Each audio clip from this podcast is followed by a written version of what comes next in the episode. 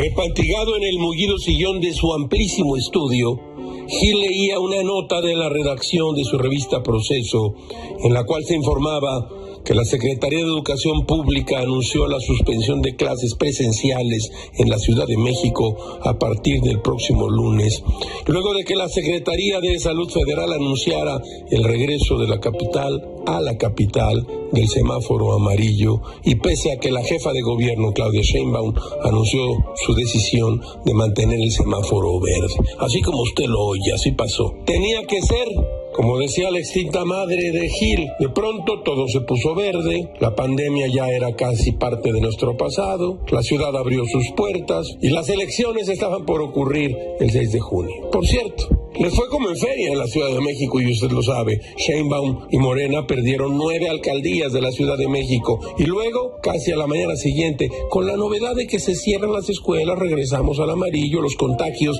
y las muertes en la ciudad aumentan y no ceden sus banderas negras. A López Gatel lo despiden con mariachis y pastel, aunque usted no lo crea. Todo es muy raro, caracho, como diría Benjamin Franklin. Dime y lo olvido, enséñame y lo recuerdo, involúcrame y lo aprendo.